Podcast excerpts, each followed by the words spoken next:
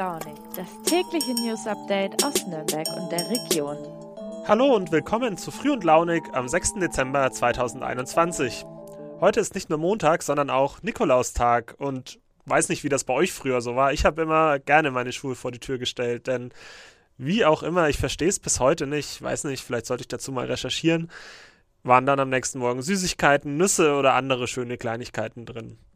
Naja, wir von Früh und Launig haben jedenfalls nicht nur Kleinigkeiten für euch dabei, sondern drei, wie ich finde, spannende Nachrichten aus der Region, damit ihr zum Start in die Woche bestens informiert seid.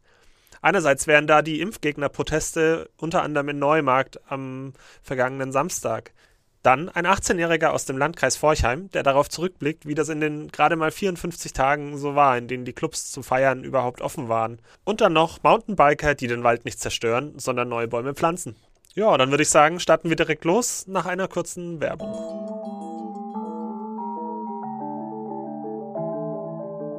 Advent, Advent. Der Bohlen brennt und zwar für gute Angebote. Deshalb habe ich für euch etwas richtig Geiles rausgehandelt. Das Samsung Galaxy S21 5G ab nur einem Euro mit mindestens 200 Euro Tauschprämie.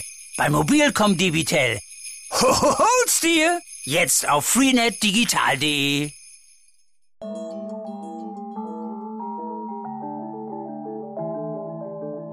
Am Samstag haben hier bei uns in der Region mehrere tausend Impfgegner protestiert. In Ansbach gingen rund 1500 Menschen auf die Straße, in Neumarkt laut Polizeiangaben sogar 2000. Letztere Demonstration wurde von einem örtlichen Vorstandsmitglied der Querdenkernahen Partei Die Basis organisiert. Unser dortiger Redaktionsleiter Wolfgang Fellner hat sich den Aufmarsch angesehen. Ja, und ich habe ihn im Nachgang nach seinen Eindrücken befragt. Lieber Wolfgang, was ist denn die Vorgeschichte dieser Demo? Das ist ja jetzt nicht die erste, ich sag mal, aus diesem Milieu in Neumarkt, oder? Nein, wir haben schon mehrere gehabt. Äh, das war aber dann im Frühjahr und äh, damals sind sie, waren es wesentlich weniger Leute. Äh, es war so wie äh, gestern auch wieder, äh, äh, ne, gestern am Samstag auch. Ähm, sie kamen nicht nur aus Neumarkt, sondern sie sind überall hergekommen. Äh, Im Frühjahr waren sie halt mit Autos unterwegs.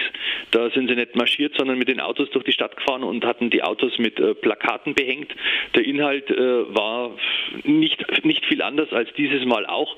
Vielleicht war es diesmal nicht ganz so krude wie damals. Also die waren damals im Frühjahr etwas, ja, wie, wie will man sagen, da war der Ton etwas aggressiver.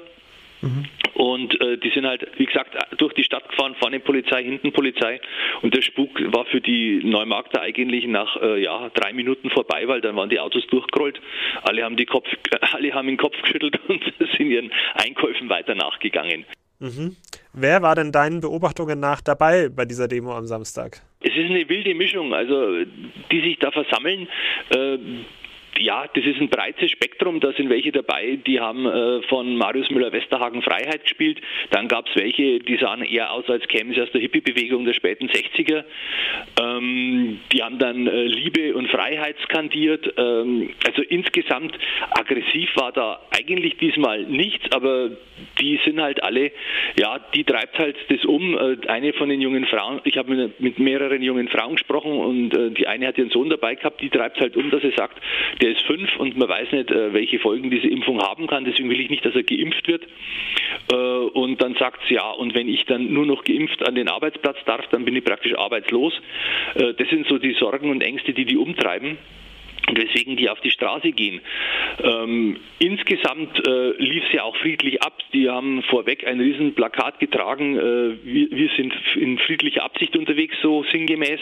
Mhm. Nun kann ja diese Friedlichkeit nicht darüber hinwegtäuschen, dass ein klar antisemitisches Plakat zu sehen war, auf dem von einem Holocaust 2.0 die Rede war, oder dass auch Nazis von der rechtsradikalen Partei Der Dritte Weg vor Ort waren die, die, war, die waren mit dabei, also die sind einfach so mitgelaufen, die, also die zum Beispiel vom dritten Weg, die, die sind bewusst auf welche Zugsteuer diese kannten äh, und sind dann mit denen mitgelaufen und die mit diesem äh, Plakat Holocaust 2.0 unterwegs war, das war eine Frau, ja, die lief halt ganz normal mit allen mit.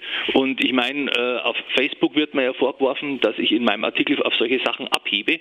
Aber es gibt auch Kommentatoren auf Facebook, die dann schreiben, naja gut, äh, wer sich sowas in den Zug holt, der muss damit leben, dass es auf ihn abfärbt. Mhm. Also das ist, ja, die waren mit dabei und was halt auffällig war, auch die kannten sich alle auch untereinander, viele und äh, es war dann auch äh, insofern ganz nett. Ich habe dann welche gehört, die sich verabschiedet haben, wo der eine sagte, so, wir fahren jetzt dann weiter nach Ansbach mhm. und in Ansbach war ja dann am Nachmittag die nächste Demo auch äh, gegen Impfen. Das heißt, es gab jetzt keine Leute, die sich von dem Plakat oder auch von den Neonazis vom dritten Weg distanziert haben oder ihnen gesagt haben, hey, bitte verlasst die Demo. Nee, da, da kam gar nichts rüber. Äh, die waren da da und wie gesagt, äh, in, auf, in den Kommentaren, die der Artikel da jetzt gerade alle äh, ab, abzieht, da geht es ja dann auch wirklich darum, äh, dass mir unterstellt wird, ich würde explizit diese hervorheben, um äh, praktisch ein schlechtes Licht auf die anderen zu werfen und es wären halt so viele gewesen und ja, äh, auf das äh, reden sie sich jetzt heraus. Ne?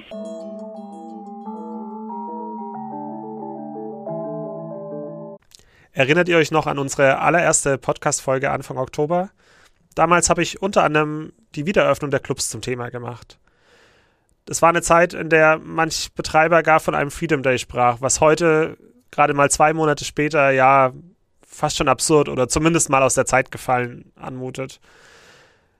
Ein Mitarbeiter von uns aus Forchheim, Timo Meyer von den Nordbayerischen Nachrichten, hat jetzt mit jungen Menschen genau darüber gesprochen. Also sie einerseits gefragt, wie habt ihr diese kurze Zeit des Feierns in Clubs erlebt und andererseits auch, wie verhaltet ihr euch seitdem, jetzt wo alles wieder geschlossen ist? Ich spiele euch gleich mal ein paar Ausschnitte aus einem Gespräch zwischen Timo Meyer und einem der Jugendlichen vor. Will gar nicht so viel vorwegnehmen, nur kurz der Hinweis: zuerst spricht Timo Meyer und dann der Jugendliche. Die Stimmung ist trüb, die Meinungen unterschiedlich. Gerade in der Generation Z ist man sich einfach nicht sicher, wie man sich nun verhalten soll. Viele feiern privat weiter, andere stehen solidarisch mit Intensivpflegern und Ärzten. Ich habe jetzt Johannes Maywald aus Forchen bei mir. Johannes, du hast das Nachtleben seit Oktober genutzt. Wo warst du unterwegs und wie hat's dir gefallen? Ja, gute Frage, Timo. Also zunächst mal war ich sehr häufig in Erlangen unterwegs, in Nürnberg jetzt eher weniger. Mm, und zwar einfach deswegen, weil es regional näher gelegen ist und weil ich tatsächlich davor nicht wirklich im Nachtleben tätig war, da wir das entsprechende Alter nicht hatten. Dementsprechend waren es auch meine ersten Eindrücke, die ich in diesem Bereich überhaupt sammeln konnte seit äh, Ende, also seit Ende dieser Einschränkungen. Und ja, wie hat es mir da gefallen? Also es war tatsächlich eine ganz andere Welt. Man könnte fast sagen, oder man könnte bildlich sagen, in den Clubs hat kein Corona existiert. Also da wurde gefeiert wie zuvor, also richtig frei. Die einzigen Einschränkungen, die es gab, waren beim Einlass halt am Anfang 3G und halt ganz am Ende 2G+, aber das war ein kleiner Preis dafür, dass man wieder feiern konnte wie davor. Da sprichst du ja nun schon ein hochaktuelles Thema an. 3G, 2G, 2G Plus und so weiter. Jetzt interessiert es mich aber brennend. Wie wurden denn damals die vom Freistaat vorgegebenen Maßnahmen umgesetzt und kontrolliert? Das ist ja heute ein großer Kritikpunkt. Also die Maßnahmen, die gegeben waren, in dem Fall 2G und 3G Plus, wurden meiner Meinung nach nicht so gut kontrolliert, wie das immer dargestellt wird. Es gab zwar äh, den Türsteher, der natürlich geschaut hat, ob dein Impfnachweis vorhanden ist und ob du dich auch getestet hast im Falle von 2G und 3G Plus. Allerdings habe ich nie mitbekommen, dass es von äh, Behörden oder ähnlichem kontrolliert wurde. Es kann natürlich auch sein, ich war nicht so häufig da, dass ich das einfach nicht gesehen habe, aber das äh, hat mir an der Stelle auch gefehlt, da es ja nicht sonderlich schwer ist, entsprechende Nachweise einfach zu fälschen, wie sich ja inzwischen herausgestellt haben sollte. Jetzt hatte ich es ja eingangs schon erwähnt, dass die Meinungen gerade in unserer Generation aktuell sehr weit auseinandergehen. Einige fühlen sich ihrer Freiheit beraubt, der besten Zeit ihres Lebens beraubt. Andere stehen weiterhin an der Seite von Ärzten und Virologen und wollen natürlich sich vor dem Virus schützen. Wie sieht es in deinem Freundeskreis zurzeit aus? Also in meinem Freundeskreis äh, gibt es tatsächlich beide Seiten. Es gibt zum einen die Leute, die tatsächlich sagen, oh nein, jetzt sind die Clubs wieder zu, jetzt können wir nicht mehr feiern gehen.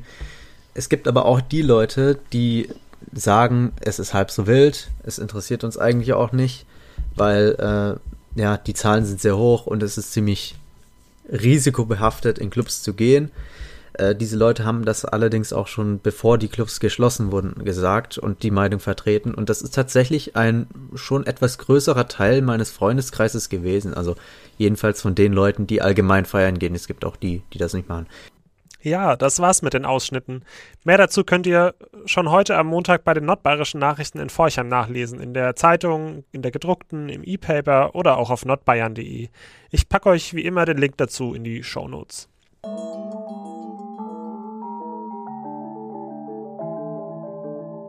Puh, das waren jetzt irgendwie zwei schwere Themen. Also allein schon, wenn ich höre, dass Nazis auf Demos mitlaufen und das anderen Leuten offenbar ziemlich egal ist dann noch die Geschichte mit den geschlossenen Clubs, dass junge Leute jetzt nicht wieder feiern gehen können. Und nur damit wir uns an dieser Stelle richtig verstehen, ich finde es absolut korrekt, dass die Clubs angesichts der Lage gerade geschlossen sind. Aber es ist halt auch einfach keine schöne Nachricht. Vielleicht hilft uns da folgende Geschichte meiner Kollegin Clara Grau weiter. Sie war am Samstag im Wald, hat dort Mountainbiker getroffen, die ja wirklich Bäume pflanzen. Hört's selbst. Ähm, Markus Bader ist mein Name, ich bin von der DIMP IG Nürnberg-Fürth, das ist die Deutsche Initiative Mountainbike. Äh, wir sind jetzt hier seit gut zwei Jahren in Kooperation mit den bayerischen Staatsforsten und äh, bauen hier zusammen Mountainbike-Trails am Schmausenburg. Ähm, heute sind wir etwas anders unterwegs als sonst. Sonst ähm, werden, bauen wir ja hier äh, in Abstimmung Mountainbike Trails, in Abstimmung mit dem Forst.